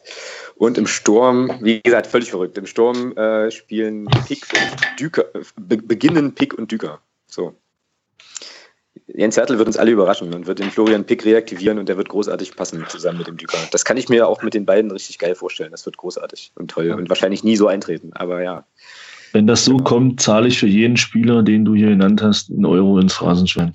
Alles klar, wir haben es jetzt hier äh, im Audioformat äh, aufgezeichnet, das nehme ich so mit. Genau, ja, mal, mal, was, mal was wagen. Ne? So, okay, und wie geht's aus? Ähm, Tobi fängt an mit dem Ergebnistipp. Ähm, ja, gegen die Mannschaft tippen geht ja sowieso nicht. Von daher sage ich äh, 2 zu 0 für den SV Meppen. Erstes Tor fällt so nach 60, 70 Minuten. Äh, dann drückt, drückt ihr äh, nochmal richtig auf die Tube und dann machen wir kurz vor Schluss den alles entscheidenden Konter zum 2 zu 0. Okay, klingt doof, äh, aber auch nicht ganz unplausibel tatsächlich. Ähm, Hendrik. Ähm, ja, ich bin dann jetzt auch mal Optimist und äh, sage, wir gewinnen 2-1. Äh, irgendwann müssen wir mal das erste Spiel gewinnen. Ähm, glaube aber, dass wir äh, schon, schon früh in, in, Führung gehen, dass uns das vielleicht ein bisschen in die Karte spielt. Das hat vor allem in, in der letzten Saison sehr gut geklappt, dass wir häufig sehr früh in Führung waren und äh, das hat auch so ein bisschen unsere Heimstärke, die wir uns zweifelhaft haben, ähm, dann auch so ein bisschen begünstigt. Ähm, frühes Tor und äh, ja, ihr, ihr gleicht dann irgendwann aus, sagen wir mal so 55. Minute, weil wir da jetzt äh, auch in den letzten beiden Spielen Probleme hatten nach der Pause. Aber in der 88. Minute äh, trifft der eingewechselte Torben Deters zum 2 zu 1 und die Sache ist durch. Okay. Thomas, wie geht's wirklich aus? ich sehe es wie, wie Tobi, nur aus unserer Sicht. Also. Ja, uns im eigenen Stadion auszukontern, das funktioniert, funktioniert ja sowieso nicht, von daher. Naja, es war ja auch schon lange nicht mehr der erste FC Magdeburg zu Gast. Nein, also ich denke, ich denke, dass, ich denke, dass wir 2-0 gewinnen. Und vom Spielverlauf ungefähr so, wie es der Tobi gesagt hat, wir werden in Führung gehen und dann in der 88. Minute wird Tarek oder in der 92. wird Tarek Chal wieder ein Tor aus 45 Metern schießen, weil der Torwart nach vorne läuft. Jo, nehme ich, nehme ich so mit, aber ich glaube, es wird knapper. Ähm, nachdem wir jetzt ein ergebnismäßig desaströses 1 zu 4 gesehen haben und ein glorreiches 3 zu 0 zu Hause, glaube ich, dass uns die Mannschaft diesmal wieder so ein bisschen auf die Folter spannt. Ich glaube auch, dass das ein enges und umkämpftes Spiel werden wird. Ähm, zwei Mannschaften, die sich da nichts schenken werden und äh, so auch auf ähnliche Tugenden vielleicht setzen wollen. Und ich denke, wir werden ganz kurz vor Schluss, werden wir irgendwie äh, das 1 zu 0 einnicken und so wird es dann auch ausgehen. Also ich tippe 1 zu 0 für den ersten FC Magdeburg in Meppen. Genau. So, und ach so, was ich noch nicht erzählt habe, äh, Thomas, äh, verkünde ich hiermit, wir machen ein Podcast-internes Tippspiel. Ich werde die Tipps sammeln und äh, werden mal so ein bisschen gucken, ähm, wer dann am Ende der Saison die meisten, die meisten Punkte hat. So. Wobei ich ja, also wer verfolgt, wie ich in unserem Blog-Tippspiel abschneide, ja, wie gesagt, doch wissen wird, dass das alles äh, bei mir nicht so sehr viel bringt. Äh, das, was ich tippe, immer nie eintritt, aber hey, egal. Genau. Gut, dann hatten wir das Segment äh, mit dem Spiel und dem SV Meppen auch rund an der Stelle. Und dann würde ich sagen, machen wir da einen Deckel drauf. Oder habt ihr noch äh, was zum Spiel zu ergänzen, was wir jetzt noch nicht angesprochen haben? Ja. Alles gut. Sau gut. Okay, und dann, bevor wir uns alle in den wohlverdienten äh, Feierabend äh, schicken, nach einer inzwischen jetzt doch schon fast äh, ja, anderthalbstündigen Sendung, noch zwei Sachen äh, in unserem sonstigen Segment. Ähm, zum einen eine Sache, die uns super freut, ähm, ist, dass unser Phrasenschwein äh, sozusagen patenmäßig Zuwachs bekommen hat. Der Christian, der at äh, Jan-MD oder Christian-MD äh, hat sich bereit erklärt, als zweiter Phrasen, also eine weitere Phrasenpatenschaft zu übernehmen für die neue Saison und für den guten Zweck. Christian, an der Stelle vielen Dank. Sau cool. Sehr, sehr schön. Und ähm, den zweiten Punkt im sonstigen Segment hier ist eine Info, die im Stadion am Samstag tatsächlich an mir vorbeigegangen ist und mir dann aber noch zugetragen wurde nachträglich. Das Planet MD, ähm, das äh, ja, Block U Kurvenheft im Prinzip, ist tatsächlich zurück. Hast du das mitbekommen, Thomas? Nee, gar nicht. Umso mehr habe ich mich gefreut, als, das, als ich das gerade gelesen habe. Ja, also es ist tatsächlich, die sind tatsächlich zurück, was ich super gut finde, ähm, sind aber in, am Samstag wohl in ganz, ganz kleiner Aus Auflage erschienen. Das hatte zu tun mit der Ausgliederung äh, und so weiter. Also es wurden wohl nur so viele Hefte gedruckt, wie es Gegenstimmen zur Ausgliederung gegeben hat. Und wenn ich das richtig gehört oder verstanden habe, ist es auch so, dass das Planet MD in Zukunft nicht mehr an den Stadionaufgängen verteilt wird, sondern tatsächlich nur noch am Block U-Stand äh, bezogen werden kann irgendwie. Also vielleicht äh, haltet ihr da einfach am äh, Sonntag gegen Würzburg auch nochmal so ein bisschen die Augen äh, mit offen. Ich persönlich finde es super cool. Ähm, mir hat es in der letzten, also in, in, der Endphase oder in der zweiten Hälfte der letzten Saison wirklich gefehlt. Ich finde das ein ganz wichtiges, äh, ja, Kommunikations, weiß ich, Kommunikationsinstrument klingt so technisch, aber ich glaube, ihr wisst, was ich meine. Also einfach nochmal eine gute Stimme, die man da, äh, die man da letzte Saison dann in der Endphase eben nicht mehr hatte, was ich sehr schade fand. Genau, das waren so, waren so meine zwei äh, sonstiges Themen. Thomas, hast du noch was aus der Ecke? Hm. Alles gut. Okay. Dann bleibt uns jetzt noch ganz kurz, bevor wir dann tatsächlich die Sache hier rund machen, ähm, noch den Hörer der Woche zu küren. Thomas, ich hätte einen Vorschlag. Und das wäre der, dass wir einfach allen, die uns äh, nach unseren technischen Problemen letzte Woche so ein bisschen aufgemuntert haben, ähm, ja, dass die sozusagen den Hörer der Woche Award für diese Woche dann einfach mit nach Hause nehmen. Klingt gut. Na? Genau, und das sagen wir jetzt, während wir weiterhin technische Probleme haben tatsächlich, ähm, die wir aber vielleicht so gepatcht kriegen, dass wir ja euch doch eine, äh, eine runde und super, ähm, zumindest was unsere Gäste betrifft, auch äh, informative äh, Folge liefern konnten. Und äh, an der Stelle auf jeden Fall, Henrik und Tobi, vielen, vielen Dank für euren, äh, ja, für euren Besuch und für eure ganzen spannenden Einblicke in die Fanseele ähm, des SV Meppen, auf jeden Fall. Sehr gerne. Sehr gerne, hat Spaß gemacht. Ja, von mir auch, Dankeschön. Ähm, ja, gibt es noch irgendwas zu ergänzen? Ähm, Tobi, Henrik, ihr habt sozusagen das vorletzte Wort als Gäste. Ähm, wo findet man euch denn? Ihr, man, man, kann euch auf Twitter folgen zum Beispiel. Das müsst ihr noch schnell sagen, wo, euch, äh, wo man euch finden kann. Genau, man findet uns unter äh, Menkuri bzw. Menkuri-Blog äh, M-E-N-K Doppel-Y-R-Y. ähm, also Marco Myri äh, ist Finne und deshalb ein bisschen schwierig zu schreiben. Ähm, genau, sind dort ansonsten oder äh, privat unter Hen 1912 und Alto Belli Ahrens zu finden. Ähm, aber natürlich vor allem den Blog, da freuen wir uns immer sehr, wenn wir da äh, noch ein paar neue Abonnenten finden. Bei Facebook sind wir auch zu finden unter dem Mercury-Blog. Ähm, da posten wir eigentlich ziemlich alles, was wir was wir auch auf dem Blog stellen. Und ähm, ja, ansonsten bleibt uns, glaube ich, nur zu sagen, dass wir euch viel Spaß wünschen im Emsland, auch äh, ohne dass ihr vielleicht Punkte mitnehmt, aber vielleicht ein paar schöne Erfahrungen. Ähm, äh, wir hoffen, dass wir euch dann spätestens im nächsten Jahr wiedersehen. Ja, gut, gut gesprochen. Also das mit den Punkten, da reden wir dann nochmal drüber. Aber ähm, auf, auf jeden Fall vielen Dank. An der Stelle vielleicht nochmal der Hinweis tatsächlich, es gibt ähm, dem Vernehmen nach wohl noch genügend Karten an der Tageskasse. Also vielleicht auch für Kurzentschlossene, auch wenn der Trip weit ist und auch wenn es ein Mittwoch ist. Wenn ihr es irgendwie einrichten könnt, ähm, ja, fahrt dahin, unterstützt eure Mannschaft. Äh, Thomas und ich werden vor Ort sein. Auf jeden Fall. Und wir werden auch auf jeden Fall probieren, in dieser Woche noch eine weitere Folge aufzunehmen, dann äh, den SV Meppen und das Spiel dort Revue passieren zu lassen und äh, ja, auf Würzburg vorauszublicken. Und das wird hoffentlich wahrscheinlich dann am Freitag passieren, sodass wir da auch nochmal, äh, ja, in dieser Woche auch nochmal senden auf jeden Fall. An der Stelle, ähm, ja, allen in die Runde auf jeden Fall einen schönen Abend und wir hören uns alle demnächst. Macht es gut. Bis dann, ebenfalls. Ciao. Ciao.